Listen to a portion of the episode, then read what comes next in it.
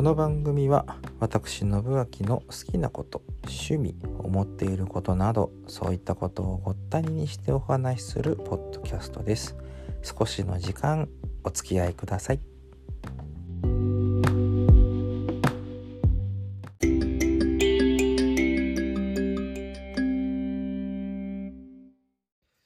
うんと初めて正彦さんという人を聞いたのはおそらく STV ラジオが私は最初だったと思うんですけれどもあの当時うと日曜日のお昼にね峰屋正彦の「サンデーパラダイス」という番組があってえーっと確かねアシスタントは鈴木亜希さんだった時代だったと思いますね。でうんとご老書を聞き始めてからの出会いだったので、えーあの私その時に驚いたのがご老書とその「サンデーパラダイス」はプロデューサーが同じ岩本さんだったというところだったんですけども。うんそれでですねあのあの番組もいろいろとこうなんその腰を据えてガチッとっていうのはなかったんですけれども聞くっていうことはねなんだけどもあのまあ移動の最中の車の中とかで主に聞くことが多くて遠出とかしたらねあの AM ラジオなんでその周波数を土地土地で合わせてまあ FM でもそうですけども合わせてっていうのはずっとやってで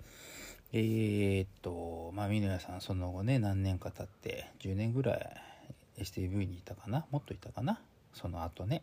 その前もあの奥山浩信さんのところに行ったりとかもしてましたしアタックヤングやったりとかもしてましたし。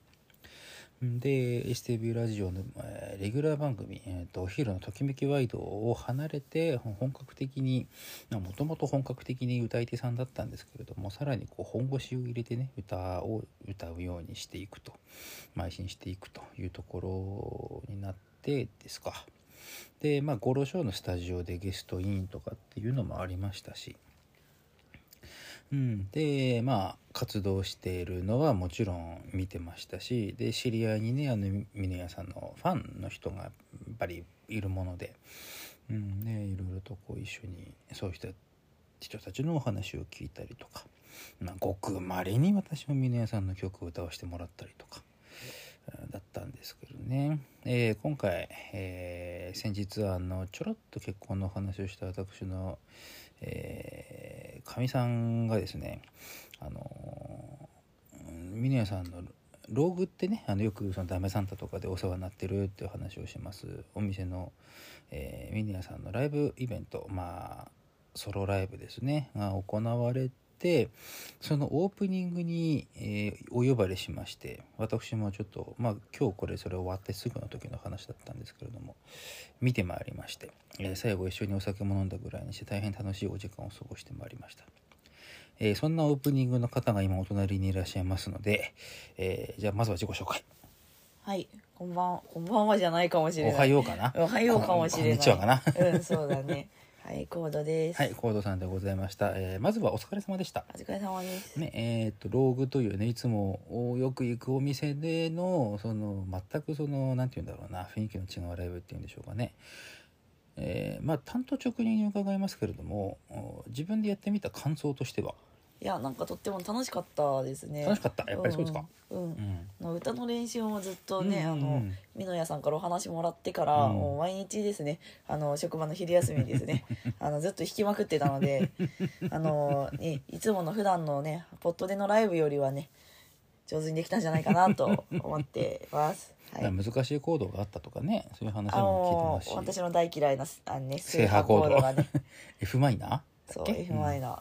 とかね、やっぱりマイナーって抑えにくいですよね。さすがにねご本人の前でねあのインチキすることはできないんで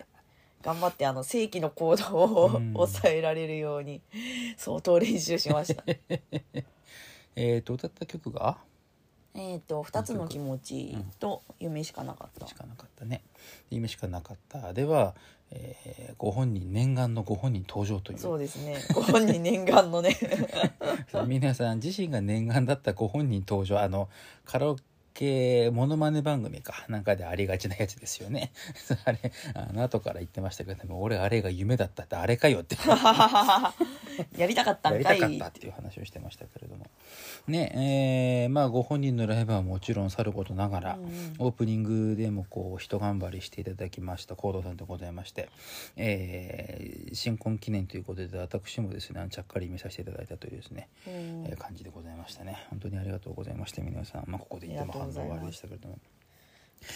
結構あの知り合いにもねあの、まあ、うちの職場の人なんかほとんどがあの嫁がいる話はみんなねうん。知ってるんでなどんな人なのとかってフィリ話をするピン人ではございません。フィリピン人ではございません、ね、一一時期ねあのねジジ氏にね彼女がいるっていう話が出た時に「おフィリピンパブから連れてきたのか」みたいなね「おフィリピン人か」っていまだにネタになるからね。フィリピン大変だろお前の国籍とかよ。まああんなことはどうでもいいや。うん。まあでねその中でも音楽好きな人も何人かいる中でそのうち一人には今日の朝の話ですけどまあ今日っていうか昨日かこれで言うとねその話ですけどもいや今日あのうちの嫁あの峰屋さんのライブでオープニングなんですよね。えあの峰正彦さん？みたいな話になってやっぱりね。うん、あのやっぱり話をすると、まあ、と当然って言ったらあれかもしれないけど峰さんのことを知っている人っていうのが、うん、まあ道行く人道行く人って言い方もなんかちょっと違うけれども。その辺ですれ違った。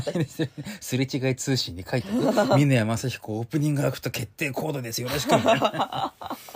懐かしいわその響きが。弾きたがりっていうお店が新ことになった時にあのあのマスターもドラクエ好きでね、うん。であのすれ違い通信っていうのをややるにあたって お店の宣伝文句をそこに書いていたって賢いな。それでお店のその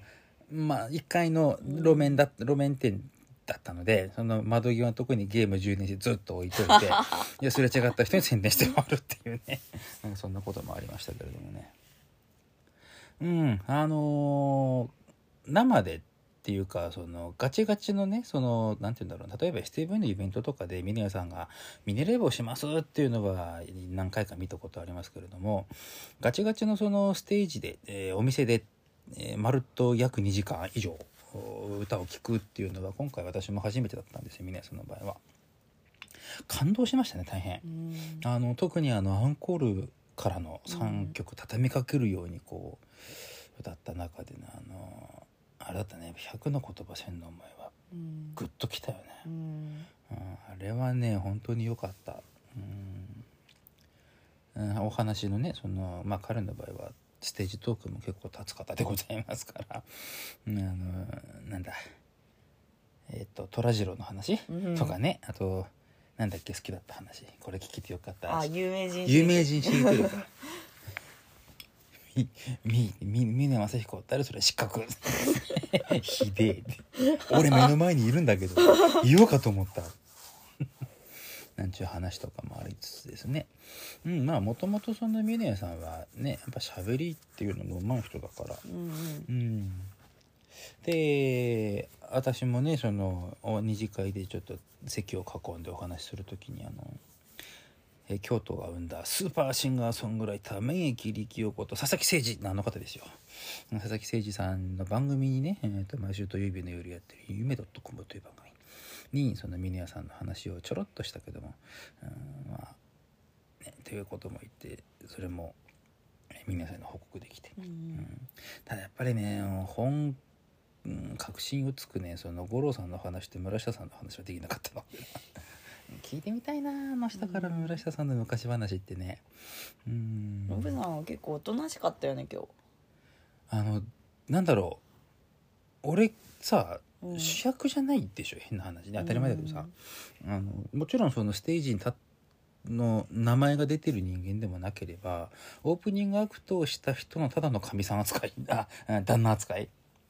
いうことだからどこまで刺さっていいか分かんなかったっていうのが正直な話。うん。だからあの峰屋さんとお話をするよりも その横でバカ話をしていた酒井長生さんと話をする方が俺は楽しかったかな。そう酒井長生さんもねいらっしゃってあの、みえーとステージ見ながら終わってから、まあ、酒飲んで500円が減るざまを見てたりしてあーあと500円払わなきゃいけないあのそのうち本当にあのローグでもね年に何回か朝鮮さんはライブする人だし、まあ、もちろんその他でもいろいろなところでやってらっしゃることなのでどっかでいつかね朝鮮さんもぜひ見なきゃダメだなと思うのと、あと長津さんのねそのソロライブっていうのもいやいい加減見に行かなきゃダメだよな 俺っていうのも、うん。今日ちょっと思ったところ、まあ、そういう誰かのを見るっていうの？その例えばうーんと秋元隆さんとか、まあ、今主に秋元さんか。あと星文明さんとかね、その旅回って歌ってる人っていうののライブっていうのはやっぱ見る機会があったりなかったりだけどもそういうのも見るのってやっぱりなんか刺激になるっていうか、うん。なんか自分も一応その弾く人間の端くれとして、うんやっぱりなんかやんなきゃダメだよなっていうのをちょっとかきたてられながらじゃあいざ例えば机に向かうパソコンに向かう、うんペンを持つキーボードを叩こうとしても、うん、なんか歌詞が作れないとかね曲ができないとかねなんかそんな感じになったりっていう中で苛まれるのにまたきっとなるんだろうなっていうのが今日の感想。うん。むせた。うん。でもな俺が言うのもあれだけどいい経験だったんじゃない、ううん。ん、で今後の活動に何らかの刺激が加えられるのではないかと勝手に思っていますけれども。あれだったね本当にあのなんだろうどっちがどっちだったんだろう？何が？美濃屋さんの背が思ったより低かったのか綾の背が思ったより高かったのか。どどうなんだろう？どっちだったんだろうね。いや美濃屋さんってそのなんて言うんだろう。フォルムフォルムって言ったら失礼だけどもその姿を見たことがある人写真とかでも生でもそうだけども結構あの人ってやっぱがたいいイメージがあって、なんか遠くからでしか見たことなかったからなんか別に背が高いとか低いとか思ったことなかったんだけど。ねそういえばそうだな。あと座ってるしね弾く時ねあだから分かんないよね。スタンディングであの人歌うのってカラオケの時だけだから、うん。というのが今日まあ直で見た時の感想。うん。こんな感想で終わらせていいのかな。まあいいや。うんなあ大変、えーいいものを本当に見させていただきまして。ありがたい限りでございうます、なんかあとある？なんかあとあるって。喋ること皆さんに関して。あ喋るこで出会いの話出会いっていうかそのドア玉のどうしてこうなったのっていうところちょっご説明いあただけますか？とえっ、とねあのローグというねあの今日やらせてもらったライブハウスで、えー、とたまたまですねあの美濃屋さんの「夢しかなかった」という歌、まあ、今日歌ったやつですけどうん。も、それを歌った時にあの長津さんがねえらい感動してくださって、うん。そのことをフェイスブックであの20代の女子が美濃屋正彦の「夢しかなかった」を歌っていて なんかもうあの食い入るように見てしまいましたみたいな。感動したんだよねそうそう。みたいなことを書いてくれてそれにあの別にご本人にあのリプライ飛ばしたわけでもないのにあのご本人が気づいてくださって「えなんで俺の歌をそんな若い子が知ってんの?」みたいになってそこからフェイスブックのそうそうそう。フェイスブックの友達の申請ご本人からポンってきて「宮山彦です。よろしくお願いします」みたいな「いやよろしくお願いします」言わなきゃいけないこっちだわとか思ったんだけど。だから真っ先にねあのコードさんから飛んできたメッセージがなんか大変なことになったって話をね。でその佐々木佐々木誠二さんのララジオにメールを送って、まあ、事の経緯を一通り説明したところですね。やっぱりその SNS ってどう何がねどうなるかわからんよねって、ちょっとその感動してもらったっていうことを挙げた本人からのね、うん。反応が来る。その反応の早いっていうのもそうだけど本当に何があるかわかんないよねっていうのが番組で、えー佐々木誠二さんとあのアシスタントの染門や杉ちゃんと2人で話をしてる、いやでも本当そうなんだよね。なうん。なんかの表紙にそれはあの良くも悪くもだけれども、うん。どっちの方にもそのなんかの表紙にポロッと転がっていくっていうのは、うん。全然ある話でね。そうだね、非常にまあそこら辺が、もう可能性を秘めてるね、でうん SNS っていうのは今回の件で改めて感じましたけれども、そうだね、まあねご本人の前で当然歌ったことはなかったのに、あの7月15日に実はローグでやるんだけどよかったら一緒に歌ってくれませんか、うん。みたいなことをあの3月ぐらいに言われて、うん。いや歌ってくれませんかっていうかあの逆に「いやいいんですか?」みたいな。え ななんでそんな低姿勢なんですか？みたいな、うん。まあ、今日ね打ち上げの時もその話してて、うん。あ自分の歌を歌ってもらうっていうことで、まあ、本人からのあの歌ってもらいたいんですみたいな話をしても必ずしもみんなが喜んでくれるわけじゃないと。うんうわ本人の前とか緊張するから無理だわとか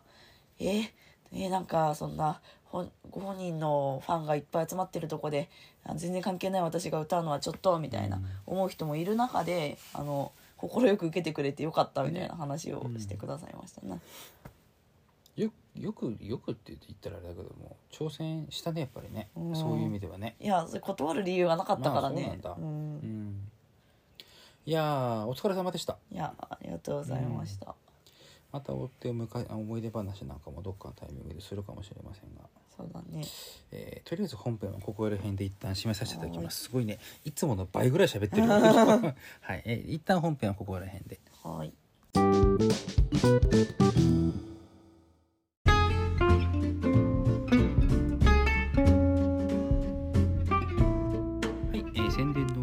お時間です。手短にポンポンポンと回りますよ。えー、えっともうね、トマト畑ネタはいつも困るのが当日じゃなかったらわからないというところなんですけれども、本日です。7月16日土曜日、えートマト畑さん、いつもお世話になっております南余城の、えーと東三丁目でしたっけね、あそこね。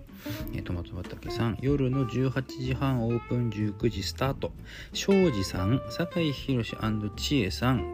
クホーリーさん、方眼小林さん、ユーミーさん、私、下山こと北ひまわりでございますので、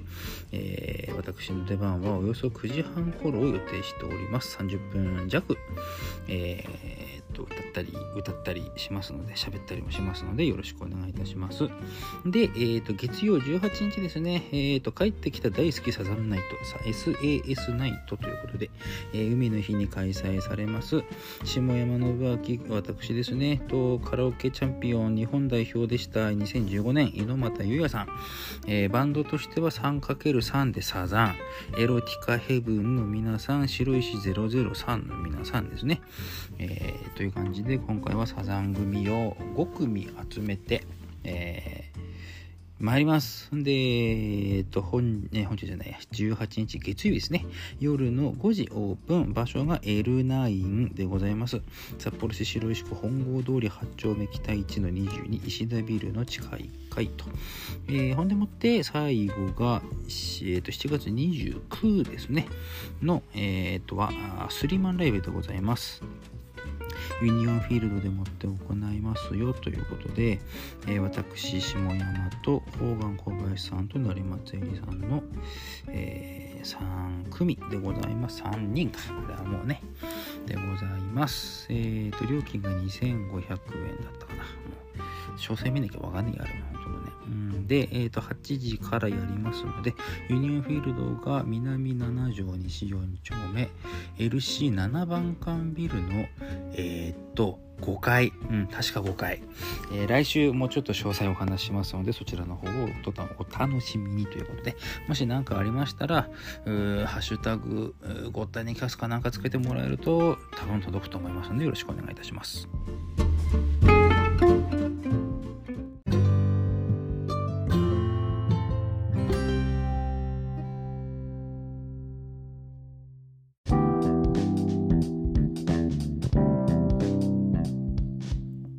エンディングですけれどもコートさんさっき言い忘れた話がもう一つありましたね、うんうん。はい、その話をさらっと触れましょう、そうですね。えっ、とこの前ですねあの元吹きの党の山木康代さんと,、うん。えー、とファンの皆様数名と一緒にあのジンギスカンをですね、やってきたんですけど、でその時にですね山木さんに「いやみんな屋さんのオープニングアクトやるんですよ」みたいな話をしたら 「え？いつの間にそんななっちゃったの?」なんて言われて「みんなによろしくね」って「あいつはハートが熱いから」みたいなことを言われて。あのエールをいただいてきたっていうだけの話なんですけど私の立場ってなんだ？みたいな。もう北海道フォーク縦社会の間で伝承罵をするというね。あのね本人も言ってますけれどもガラスのハートが熱いってことですよ。それはね。何かあったらすぐ心折れるというですねネタになっている皆さんでございやーでも本当になんか感動して楽しませていただいた。最後まで充実した一日、えー個人的に私信明ですね、えー寝不足のまま突入してですね。これ、えーここだけの話なんですけども。トークはすごい耳に入ってくるんですよ。歌の時に僕なんだよな。どういうわけだ。癒し系だからね。いやそうなんだようね、ん